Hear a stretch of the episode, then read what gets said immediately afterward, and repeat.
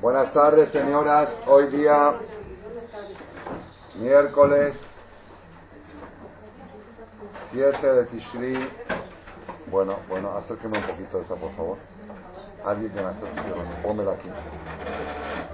Perdón, aquí. Bueno, bueno, bueno, bueno. Sí. No. Bueno.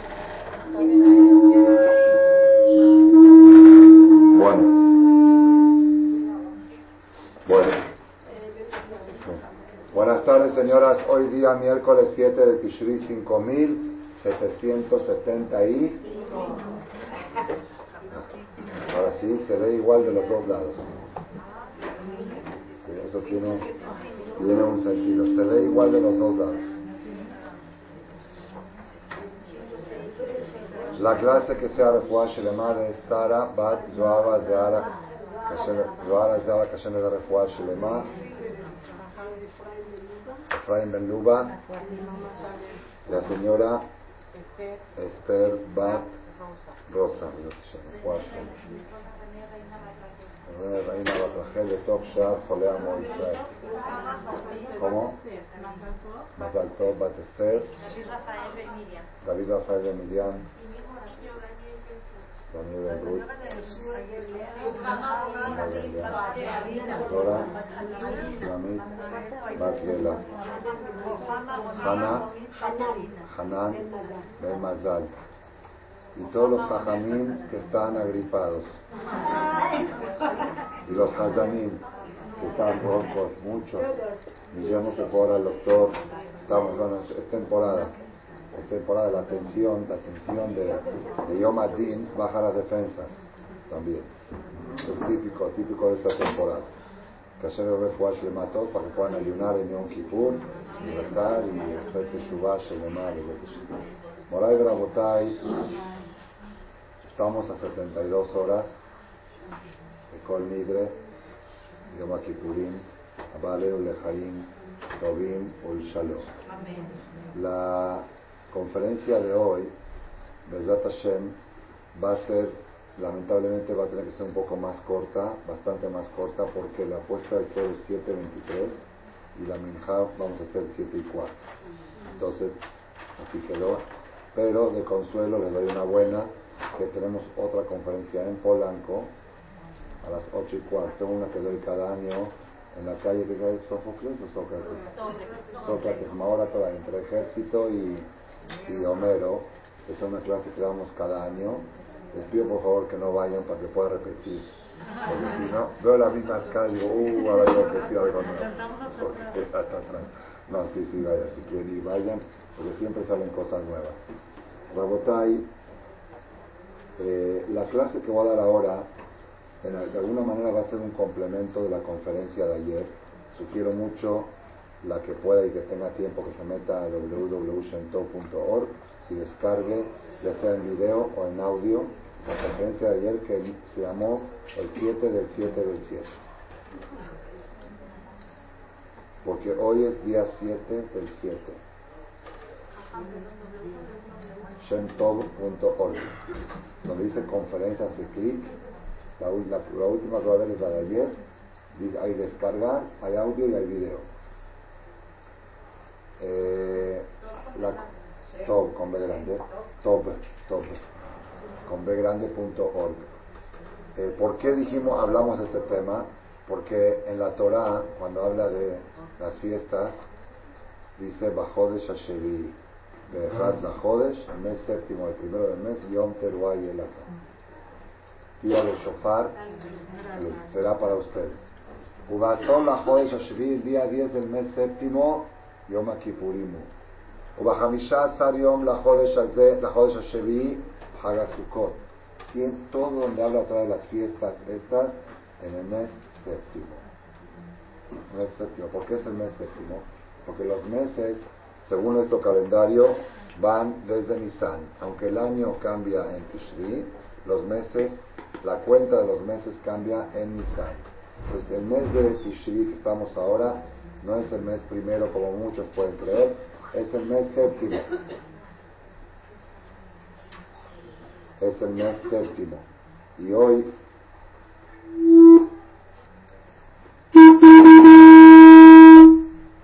y hoy que es 7 de Tishri es 7 del 7. 7, día séptimo del mes séptimo del calendario hebreo. Si lo tendríamos que escribir si lo teníamos que escribir eh, como escriben los goyim con los números, podríamos, hoy es 7 del 7 del 75, de 5775. Y el tercer 7 hubiera sido mejor si sería el año 77, dentro de dos años vamos a ver el día 7 del 7 del 77, ese sería espectacular, del 777, ¿no? 5000. Pero, pero, ¿por qué dije que es el tercer 7? El tercer 7 es, estamos en el año sabático. En Eres Israel, este es Shanat Ashevi. La Torah dice, seis años trabajarás la tierra y el año séptimo dejarás de trabajar la tierra, los campos tienen que estar abandonados, y así está en Israel, ¿eh? el 80% de los campos de cosecha, de siembra y cosecha están abandonados, están abiertos, no pueden estar cerrados, el que quiera pueda entrar y agarrar, así es la ley de la Torah, y prohibido trabajar la tierra. ¿Y qué hacen los campesinos labradores? Están todo el día en el colel. ¿Y de qué viven? Hay un fondo, hay un fondo especial para Shombre quieren Shombre para apoyar a los campesinos, porque ellos viven de su trabajo de campo y este año no trabajan el campo, necesitan con qué vivir, hay un fondo para ayudar a ellos. De todos modos, es 7, apaguen por favor. Bueno. Siete. ¿Es mío? Bueno. No está bien esto. Siete.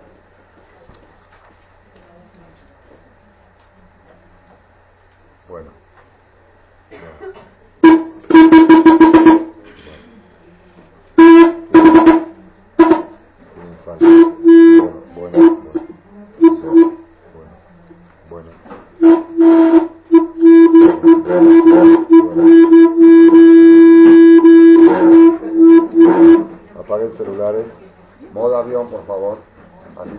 Con el piloto. Bueno. Bueno, bueno, bueno. Bueno. Bueno. Bueno, no, no está sirviendo. Ya lo descartamos.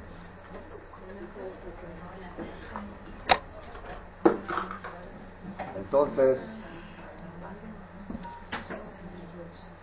En la charla de ayer que dimos a parejas aquí en la noche, explicamos, hablamos que aparte de algo más de siete este año, que el día de Kippur, el día más importante del año, toca el día séptimo de la semana, toca en Shabbat.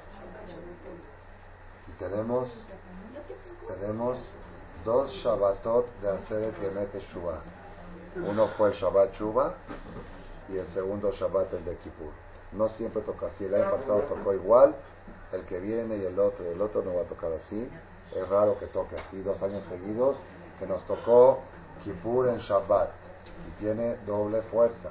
Entonces, hoy es día 7, el mes es el mes séptimo, el año es el mes séptimo de la Shemitah, el Yom Kippur toca el día séptimo de la semana. ¿Está bien? Y si fuera esta la séptima conferencia, me diría que no es la séptima. Quizá desde Roshanasi, en todo lo que viene Knis, con Shabbat, Shuba y todo, puede ser que esta sea la séptima. Rabotai, eh, ayer explicamos en la conferencia, nos concentramos en el séptimo atributo de misericordia.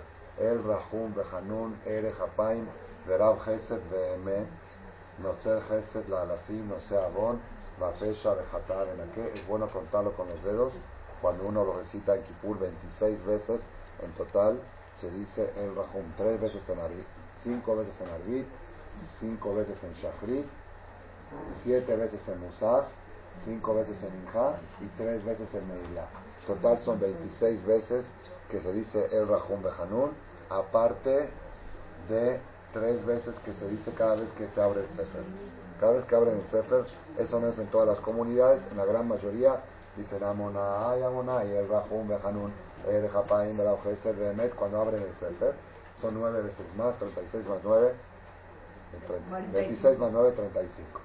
35 veces se va a decir Vayabor en 24 horas, porque está escrito que es la única esperanza que tiene el pueblo de Israel en estos tiempos que no tenemos Betamigdash. Cuando teníamos Betamigdash, nuestra esperanza era el Kohen Gadol que entraba al Kodesh HaKodeshim y el chivo expiatorio. Hoy que no tenemos Betamigdash, nuestra última, única esperanza que Hashem le prometió a Moshe Rabenu, cada vez que el pueblo de Israel se encuentre en una situación difícil, que reciten las tres semidot y a Kadosh prometió que recitando las tres semidot, él los va a perdonar y va, los va a salvar. Pero nosotros confiamos en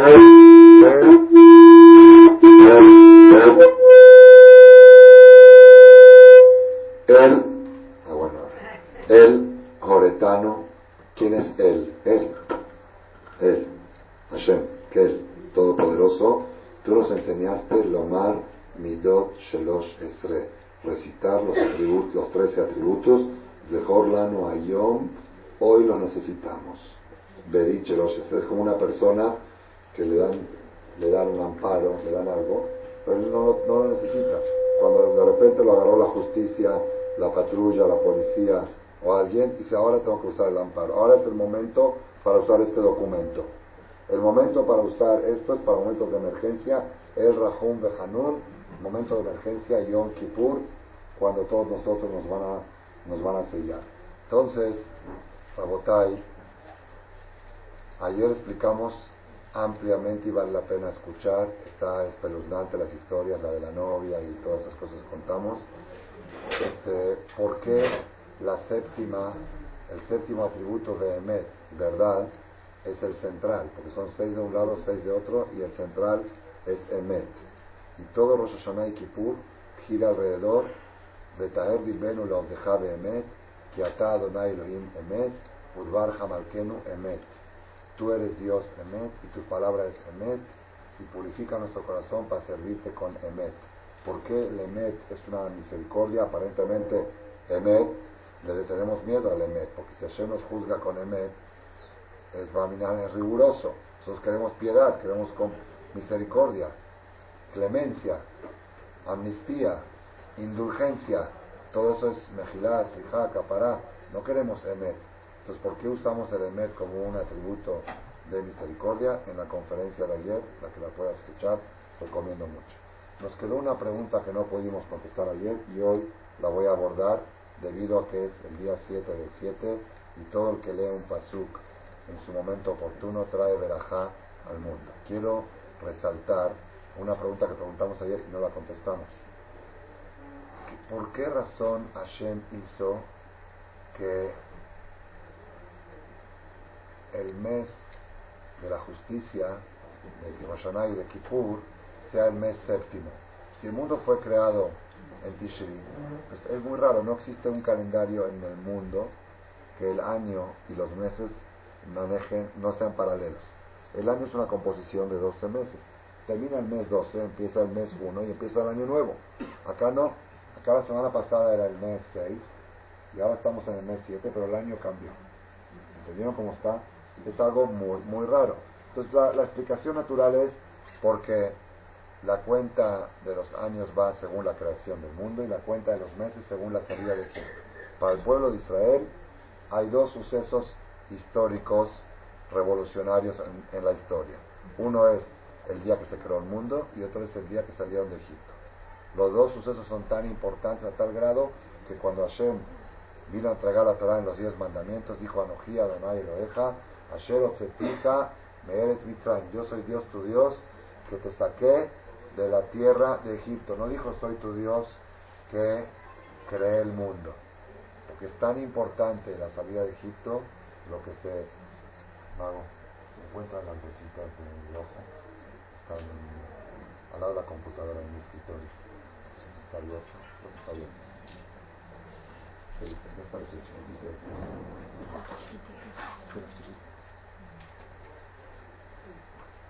hecho. Entonces, ¿por qué Hashem hizo que el mes del juicio sea en el mes 7 y no sea en el mes 1 que nos juzgue Nisan? O, o, ¿por qué hay alguna relación entre el mes séptimo y la trascendencia de este mes para nuestra futura suerte de todo el año siguiente? Y como dice el Mishnah Brura, que a veces se juzgan muchos años, a veces se juzga un año y a veces juzgan a la persona para muchos años. La Gemara dice, Mezorotav Sheladam Ketzuvim Mitishri a Tishri. La parnasá de la persona, el presupuesto anual, así como el gobierno tiene su presupuesto, cada persona tiene su presupuesto en el cielo ante Hashem, cuánto va a ganar este año y cuánto va a perder. Mira bien que trata de arreglarme mi cabeza. Bueno, bueno.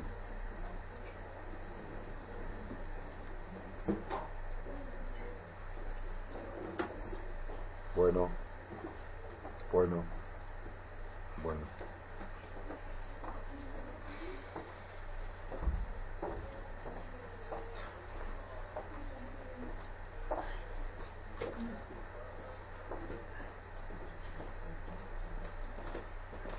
A ver, intenta arreglarlo y si no, de cambiar la pila. No se escucha, escucha, está prendido. No se escucha. No, esto está bien, este es la Si lo mueves un poco vas a ver un falso.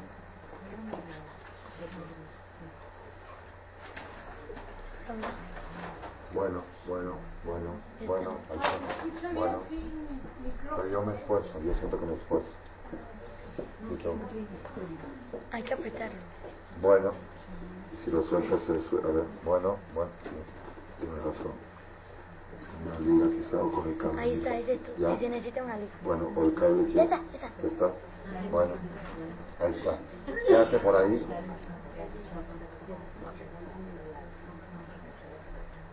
Súbele un poco el volumen.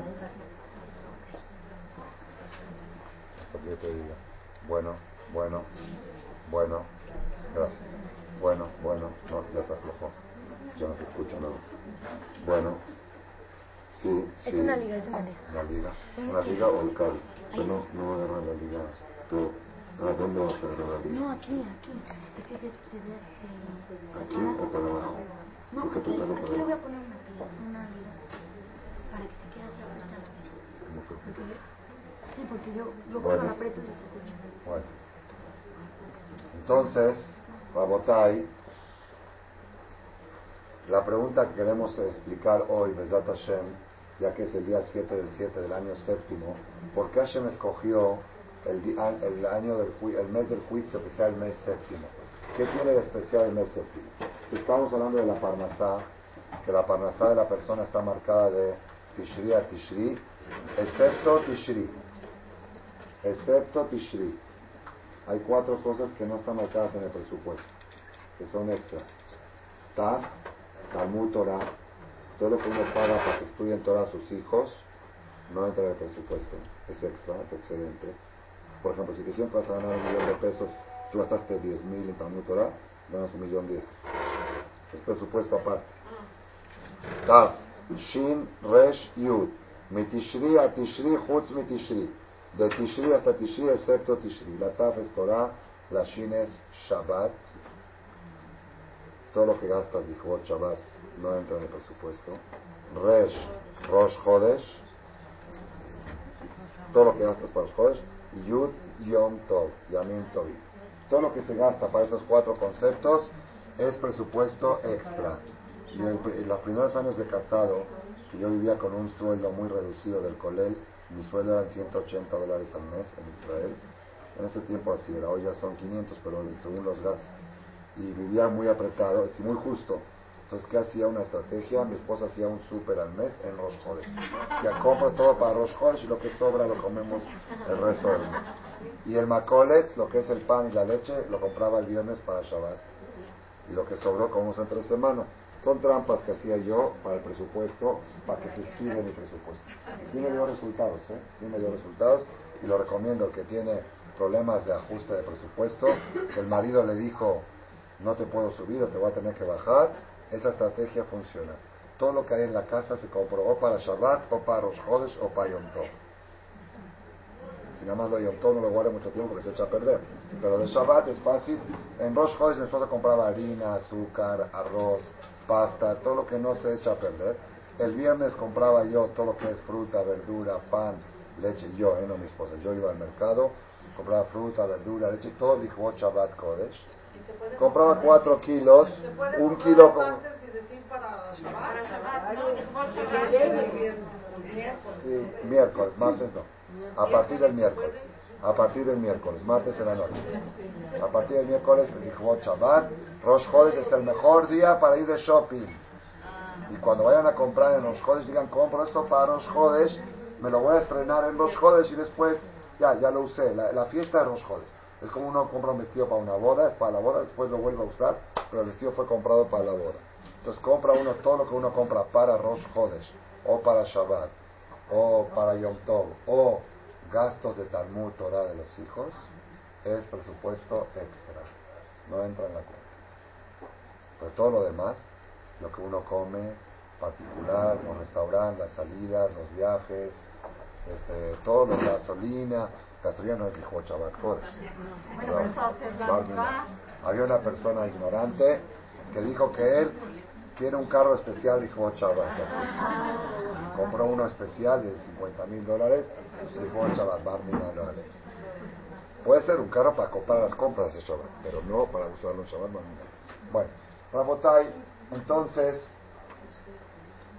entonces, sí puede ser que va cuando va a pasar Shabbat y Shabbat Kodesh, entonces puede cargar el tanque de gasolina el viernes. Si yo lo cargo, Brijot Shabbat, y lo que sobra de gasolina para toda la semana. Rabotai, ¿por qué razón la parnasá de la persona está exclusivamente en el mes séptimo? En el mes séptimo se marca la parnasá. Pues vamos ahora a dar un mensaje revolucionario. Revolucionario. Van dos preguntas que aprendí. Primero, ¿por qué el mes del juicio es el mes séptimo y no primero? Este mes, hoy 7 del 7. Es algo raro que el calendario cambió, el año cambió y el mes no. Los meses llevan una orden diferente. Segundo, segunda pregunta, ¿por qué la, eh, la parnasá de la persona, exclusivamente la que más resalta, la parnasá? Y ustedes ya han visto en los knis cómo se está vendiendo la parnasá cada, año más cara, porque Baruch Hashem reditúa.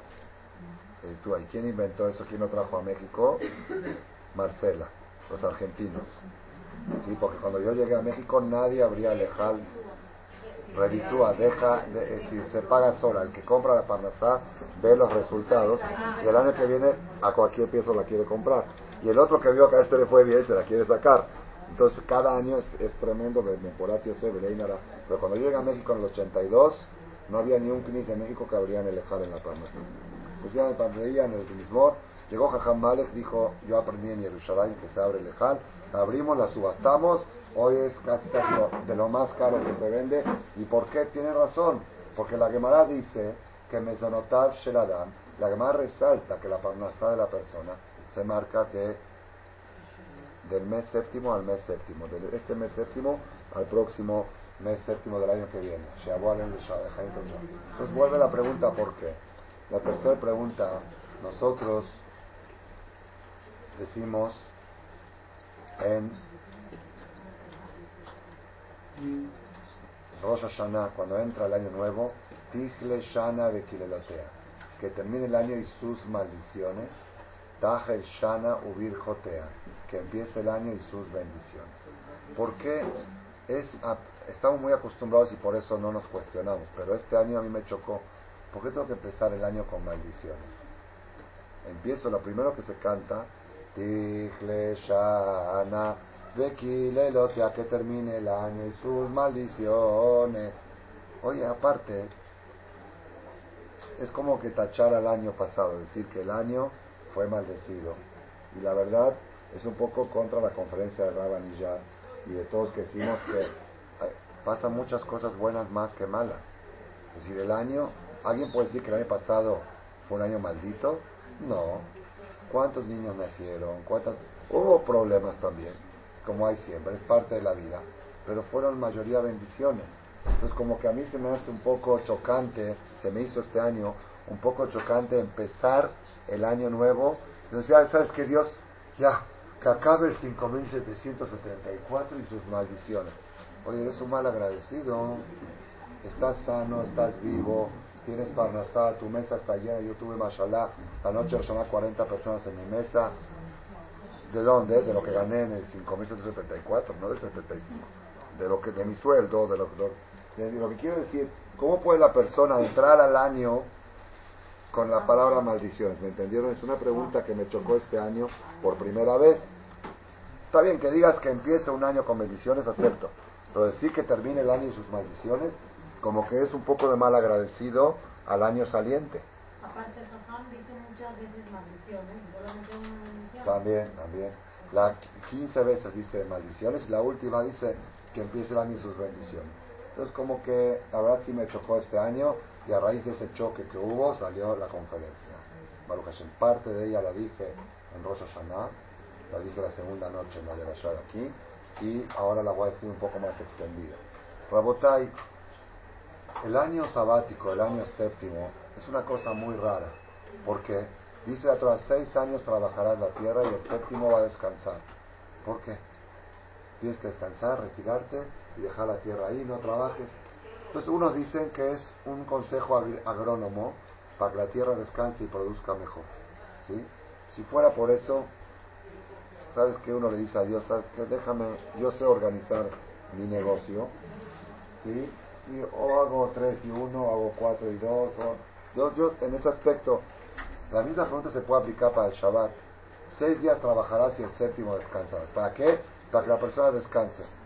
¿Sabes qué? Yo mis descansos sé programarlos. Yo prefiero trabajar seis meses y descansar uno. Por ejemplo, no como un decir. Como que la persona, hay algo raro aquí. Hashem te quiere imponer el descanso, te quiere imponer tu rutina de vida. ¿Tú qué, tú qué quieres? ¿Que me ponga tefilín? Me lo pongo. Que deje de acá, doy. Que ponga tefilín, pongo. Que prenda velas, prende. Que descanse, déjame descansar cuando yo... Es como que digan la Torah, hay que dormir, ¿sí? En la noche. Si yo quiero dormir de día. Un ejemplo. ¿Me entendieron cómo está? Si hay que descansar, yo voy a descansar cuando quiero. Y si la tierra tiene que descansar, los agrónomos te van a decir cómo es esta tierra y cuándo conviene dejarla. Y si este año me conviene, ¿cuál es la idea esta del ser aparte? Aparte, si la idea es que descanse la tierra, ¿por qué me tienes que obligar a que toda la fruta sea, que el campo tiene que estar abandonado? Yo vi un video, un familiar mío en Israel, argentino que hizo alía, es fotógrafo, y fue a tomar video de los campesinos en Shemitah pasado. Un video espectacular. Y ves ahí campos de sandía y de melón, sembraderos, hectáreas y hectáreas. Y el campesino dice, ¿ves todo esto? No es mío. El que quiera que venga y que lo agarre. No es mío. ¿Cómo no es tuyo? Tienes seis años trabajándolo, lo pagaste, está documentado en el, ante las escrituras que es tuyo. No es mío. Yo, Baruch Hashem, año tuve el que me participaron en la misma de comprar un metro cuadrado en Israel. Compré. Me costó 360 dólares. Un metro cuadrado agrícola, agrónomo, sembrado, para cumplir la misma de no trabajar. Lo, lo, lo ofrecieron. Si ofrecieron, es de todos. Si no es mío, es de todos. es de los ricos y de los pobres, de todos. El yudí, el, el, pobre, el rico, todos iguales. Gratis, gratis, cualquiera. Sí, sí. Comer si no se puede trabajar la tierra. Pero comer, si no se puede comercializar tampoco. No se puede vender tampoco. Ah, entonces, ¿cómo venden fruta en el mercado? Cobran nada más, cobran nada más el precio del transporte. Ah. ¿Cuánto vale el transporte? Y lo cobran un poquito más caro. La gasolina, el flete, pero más barato, que, más barato que el precio. Por ejemplo, un kilo de jitomate vale 10 shekel, en Shemitah vale 6 shekel. ¿Por qué? Te cobran transporte, lo cobran un poco caro, lo que me tardé en traerlo desde el norte, 200 kilómetros hasta Beneverak, eso es lo que cobran. depende de dónde compras. Depende, claro. Si no compras sin chef, claro, y tiene que ser... Y, y, por qué el 80% de los campesinos hoy cuidan Shemitah y aunque no son todos religiosos? porque si no los religiosos no compran y todos que no es una regla. Entonces comercialmente les conviene no trabajar el campo en Shemitah el religioso o sea cuando yo estaba en Israel en Shemitah yo iba a Jerusalén para comprar para mi hijo los árabes. ah, esa es otra cosa. Si el campo es pertenencia del Goy, el Goy no tiene obligación de descansar el campo y puede comercializar con él. Entonces, si compramos de los territorios árabes fruta, eso sí se puede comercializar. Sí, mucha verdad eso. Pero los frutos del Yehudi no puede ser trabajada ni comercializada. pero si un Yehudi vive cerca de esta tierra, puede ir Entrar en cualquier momento. Es más, en Jerusalén hay casas particulares que tienen jardín de naranja. Y está el jardín abierto, está la puerta abierta. O hay un letrero que dice, cualquiera que quiera comer de estas frutas puede comerlas. Toquen el timbre y le van a abrir porque por, por motivo de seguridad cierran porque es una casa habitacional. Pero dicen, este, este árbol aquí es de todos. Toquen el timbre y entren a agarrar el fruto que quieran a la hora que quieran. Eso es Shevita. ¿Está bien? No se puede vender. Ni vender ni trabajar la tierra. Sí, pero sí se puede comer. Comer, sí. Quizá lo que usted también se acuerda, quizá lo que usted se acuerda también de Israel, que no se puede tirar la cáscara, sí, la cáscara comestible no hagamos la cáscara del pepino, por ejemplo, que es comestible, que algunos la comen con cáscara, todo lo que es comestible hay que esperar que se pudra y no se puede tirar y pisar, lo ponen en una bolsita de nylon y lo cierran y lo echan al bote, pero aislado en una bolsita. Son alajote que Chevy. Pero lo que quiero llegar, Rabotay, Rabotay, se me va a ir la hora, siete y cuarto, tengo que hacer mi hija, por favor. Rabotay. Miren, la respuesta a todas las preguntas que vamos a hacer es la siguiente. Está escrito en la Gemara, ya que estamos hablando de la Parnasá, dice la Gemara en Masejet Pesajim, es tan difícil la Parnasá de la persona, el doble que el sufrimiento de un parto. ¿De dónde sacó eso la Gemara? Porque en la Torah dice, cuando Hashem maldijo a la mujer el dolor del parto, dice, Be'etzev peledi banim Be'etzer, ¿qué es Con tristeza, con dificultad, con atzbanut, con atzabim, y con nervios, con dificultad, parirás hijos. Es parte de la maldición de Jadá. Y cuando le dijo a Adán, con el sudor de tu frente comerás el pan, le dijo, Arurá Adamá, babureja maldita la tierra por tu culpa, Beitzabón togelena. Hay Etzel y hay Itzabón, hay Shabbat y hay Shabbatón. Shabbatón es el doble de Shabbat y Tzabón es el doble de Etzel. A la mujer le dijo, Etzel te con Etzel darás a luz, y al hombre le dijo, con Itzabón comerás el pan de la tierra. Entonces vemos que obtener el pan es el doble de dificultad, el doble de, duro que, que el parto de un bebé. Pues no todas las mujeres están de acuerdo con eso. Yo sé que los hombres, que bueno que no escuchen esta conferencia, ya ves, ya ves que yo sufro más en el negocio de lo que tú sufres en la sala de parto. ¿Sí? Así dicen los hombres. Pero no, el sufrimiento de un parto es un dolor muy grande. Preguntó el Jajam Galinsky, Zeher Tzadik Ibrahá, que venía a México en estas fechas, por qué tomó el ejemplo del parto. ¿Por qué no dijo es más difícil aparnasar como el cruce del Mar Rojo? O es más difícil aparnasar como los sufrimientos de Job, de Job. ¿Por qué agarró el ejemplo del parto? dijo algo espectacular, espectacular. Escuchen por qué, qué musar. Lástima que el tiempo se nos va, pero cuando ustedes capten lo profundo del mensaje que voy a decir ahora, van a ver que todo el secreto del éxito de la vida está en este mensaje. Todo, todo. Y ahora vamos a entender por qué el año séptimo y por qué el, mes séptimo y por qué el día séptimo. Todo se va a aclarar con una, un mensaje. Cuando la mujer pecó por la víbora, Hashem le dio siete maldiciones a la mujer. Uno es la menstruación, Arbar, Beit, Sebonech, Eronech, Beetzet, Teledivanim, Berishech, Shukatech, Boim, Sholach. Siete maldiciones. Uno, menstruación. Dos, virgindad, la desvirginización de la mujer sin dolor. Tres, embarazo, sufrimiento del embarazo, que antes del pecado la mujer embarazaba y duraba nueve horas el embarazo, no nueve meses. Cuatro, el parto. Quinto, la crianza de los hijos, que también es batallar.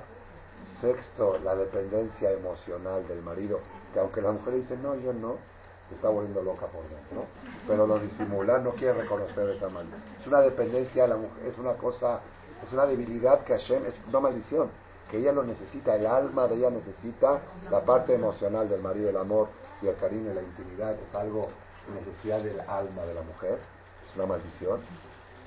Y séptimo, Reboim Sholbach, la dependencia económica del marido. El marido domina en ella, el hombre es el que decide, toma las decisiones. Son siete cosas que las mujeres feministas se rebelan contra todas.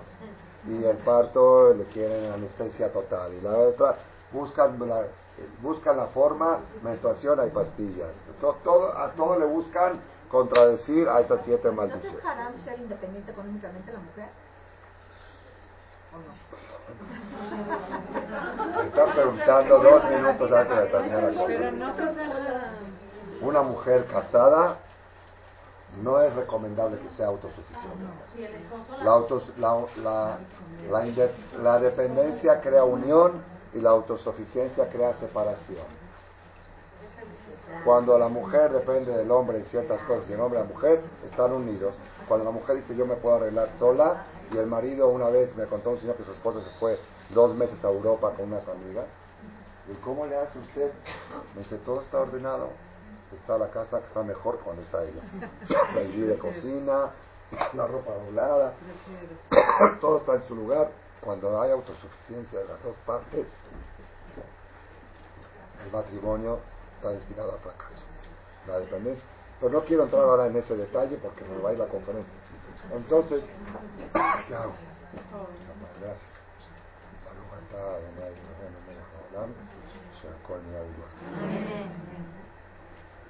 La mujer fue maldecida con siete maldiciones y el hombre fue maldecido con, la, con varias, también tres. Maldita la tierra por tu culpa, con el sudor tu frente comerás el pan y con dolor comerás la comida y vas a comer pasto del campo, como está escrito ahí en la Torah. Okay.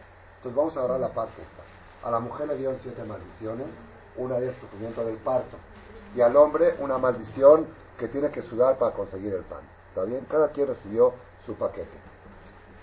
Sin embargo, cuando una mujer está embarazada y va con el ginecólogo, o más religiosa que sea, nunca hemos visto una mujer que le diga al ginecólogo, mire doctor, yo soy religiosa.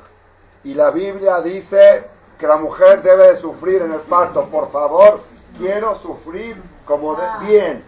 Quiero cumplir lo que dice la Biblia con, el, con, con sufrimiento parirás. Cuidadito con, con anestesiarme o adormecerme. ¿Han visto alguna vez una mujer religiosa así? No. ¿Qué va la mujer y dice al doctor, por favor, doctor? Anestesia local, anestesia total, psicoprofiláctico. Buscan mil estrategias para qué? Para reducir la maldición, porque en el subconsciente la mujer sabe que esto es una maldición y parte de mi maldición es tener que buscar formas como reducir el dolor. ¿Se puede? No me pregunten esa pregunta. Esa es otra conferencia. No se recomienda anestesia total, ni anestesia local tampoco. No hay mejor que como se alivió tu abuelita. No hay mejor. Aquí hay. mi abuelita se alivió en su casa. No hay mejor. ¿Por qué? Ya no quiero entrar en muchos detalles. Porque la mujer, la mujer que se alivia y sufre todo el dolor a la hora del parto, tiene dos años sin sufrir. Ya, cumplió la cuota. Y la que no sufrió en el parto, cada lunes y jueves tiene que ir al doctor, reflujo, shejuarujo, porque tiene que cumplir la cuota. La cuota hay que cumplirla. O la cumples en la sala de parto, o la cumples en cuotas chiquitas atendiendo a tu hijo. Entonces, por recomendación, no por haram, ¿eh? por, de todos modos, la, la naturaleza humana es que uno va con el doctor, por favor, doctor, no quiero sufrir, no quiero que me duela. Una señora dijo, yo me quiero despertar y, y, ver al bebé. No quiero saber nada que pasó. Ah, pero la Torah dice, la Torah dice, esa es parte de mi maldición, de tener que buscar formas como aliviar el dolor. Eso es la maldición de la mujer. Pero la maldición del hombre, que dijo, por el sudor de tu frente comerás el pan, llega el hombre y dice, jajam, dígame felicidades, ¿qué pasó? Abrí otra tienda. Cuanto más tiendas tiene, se siente más bendecido. Mientras que es una maldición una maldición que la persona trata de reducirla es la mitad de aquella maldición que la persona cree que es bendición. Por eso dice la es más difícil la parnasá de la persona el doble que un parto. Porque el parto la mujer va y sabe que tiene que sufrir, pero trata de sufrir lo menos posible. El negocio, la persona trata cada vez de estar más ahogado en los negocios y más metido y es una maldición. Nadie hoy, a ver, dígame qué hombre o qué persona siente cuando va al centro, ¿a dónde vas? A recibir mi maldición. Así es, así es, así es, a esto va, está cumpliendo una maldición de que hay que, ¿por qué? Porque Adam Arishon, Adam Arishon antes del pecado, ¿cómo vivía Adam Arishon? ¿Ah? ¿Ah? Los malachim. Amén. Cierren esta puerta ahí, por favor.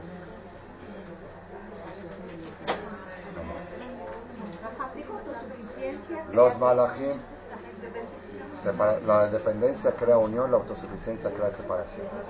Rabotai, los malachim, Adam Arishon, el primer día que Hashem lo creó, el día de Rosh Hashanah, los malajim le daban de comer carne a la boca, a la boca, ¿eh? ¿Por qué a la boca?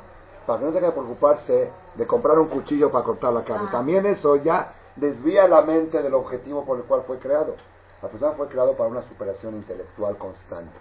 Que todo el tiempo estar pensando y elevándose su alma, su mente. Para eso fue creado. Y las, las cosas del cuerpo son necesidades. Para que no se distraiga Adam Arishon, los ángeles le traían la carne cortadita, asada, se la daban al sol. Al sol no al carbón, porque carbón es otro dolor de cabeza. Huele mal, ah, se la saban al sol y se la metían en la boca, a Adán y a Eva.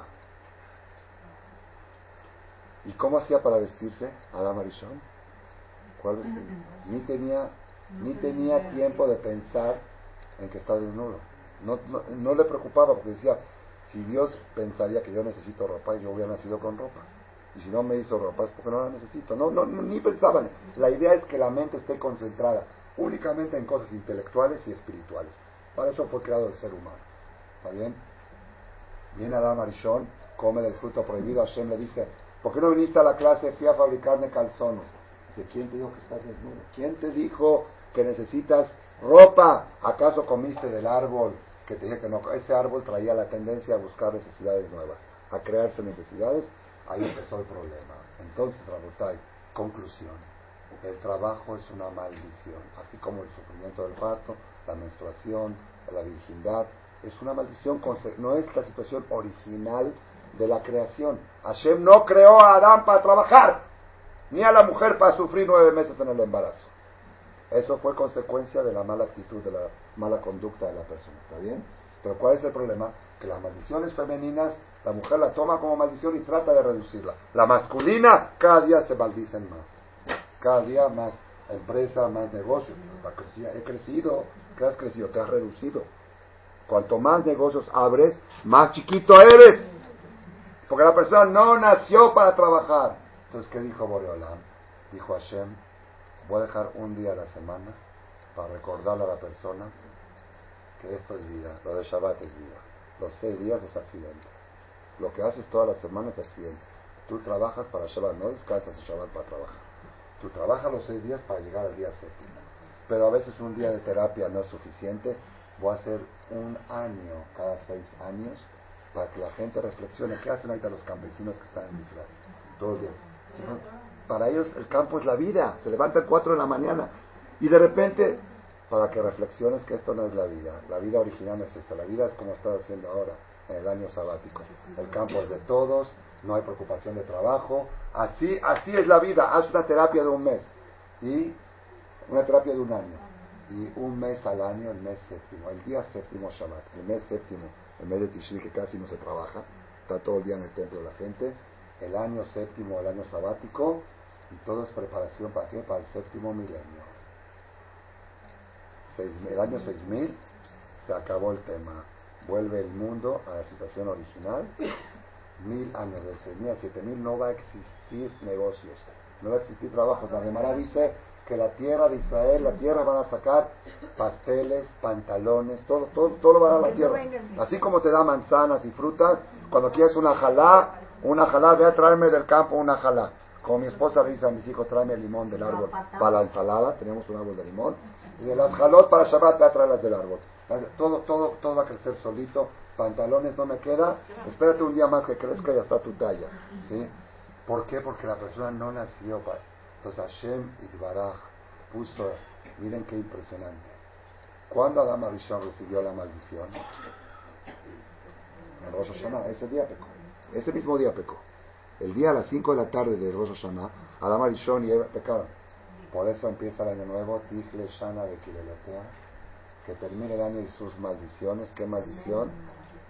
Que la gente está inmiscuida en el trabajo y cree que es un ideal. Es trabajador. Mi marido es trabajador. Mi hijo es chambeador. ¿Sí? dilo, está bien que lo digas, pero dilo sabiendo que es una maldición. La persona no nació para trabajar. La prueba es Shabbat, el mes séptimo, el año séptimo, y el vamos a tener mil años de Shabbat. Alahamanu y Angilenu Olam, Shekuló Shabbat. Aquella persona que se fastidia con 72 horas de Roshaná, Roshaná y Shabbat, Sukkot, Sukkot y Shabbat, Simchat Torah, Simchat Torah y Shabbat, lo compadezco cuando venga el Mashiach. No va a acabar ese Shabbat. 365 mil días seguidos, Shabbat, Shabbat, Shabbat, Shabbat. Bueno, ¿y qué sea? Shabbat, Seudá, Knis, descansar, Seudá, Knis, clase, Shiur, Seudá, Knis, clase, la, vida no es para trabajar, el trabajo es un accidente. Es el mensaje del 7 del 7. Hoy que es día 7 del 7, tenemos que concientizarnos y por eso el, el séptimo atributo Behemet. La persona, perdón, por favor, no puedo gritar. La persona tiene que saber cuál es el Emet de la vida. El Emet de la vida es que el trabajo es sheker. La necesidad de trabajar es sheker. Esa no es la causa de la existencia. La persona no nació para trabajar, la persona nació para convivir con su familia, para educar a sus hijos, para superar su intelecto, para superar su alma. Para eso nació. Ah, ¿por qué trabajo? Porque se necesita. Pero convertir una necesidad, que es una Tigle Shana, le dije a la gente aquí, en Marcela, la de la de la noche a Rosh Hashanah. ¿Saben qué tienen que pensar? Que este año pueda yo trabajar menos y ganar más. Pero si trabajas, así, no, pero miren lo que le dije. Si la persona trabaja ocho horas, que este año pueda trabajar dos horas y ganar lo mismo que trabajo en ocho.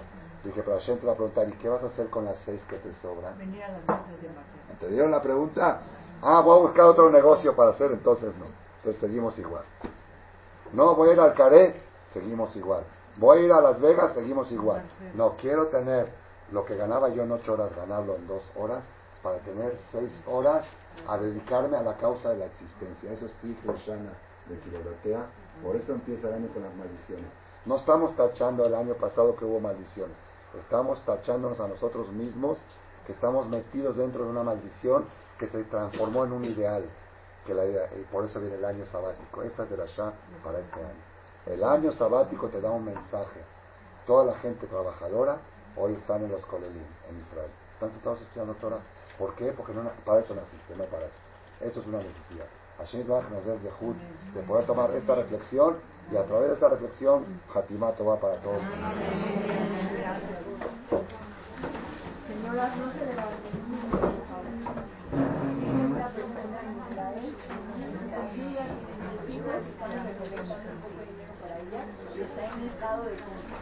¿Alguien quiere completar?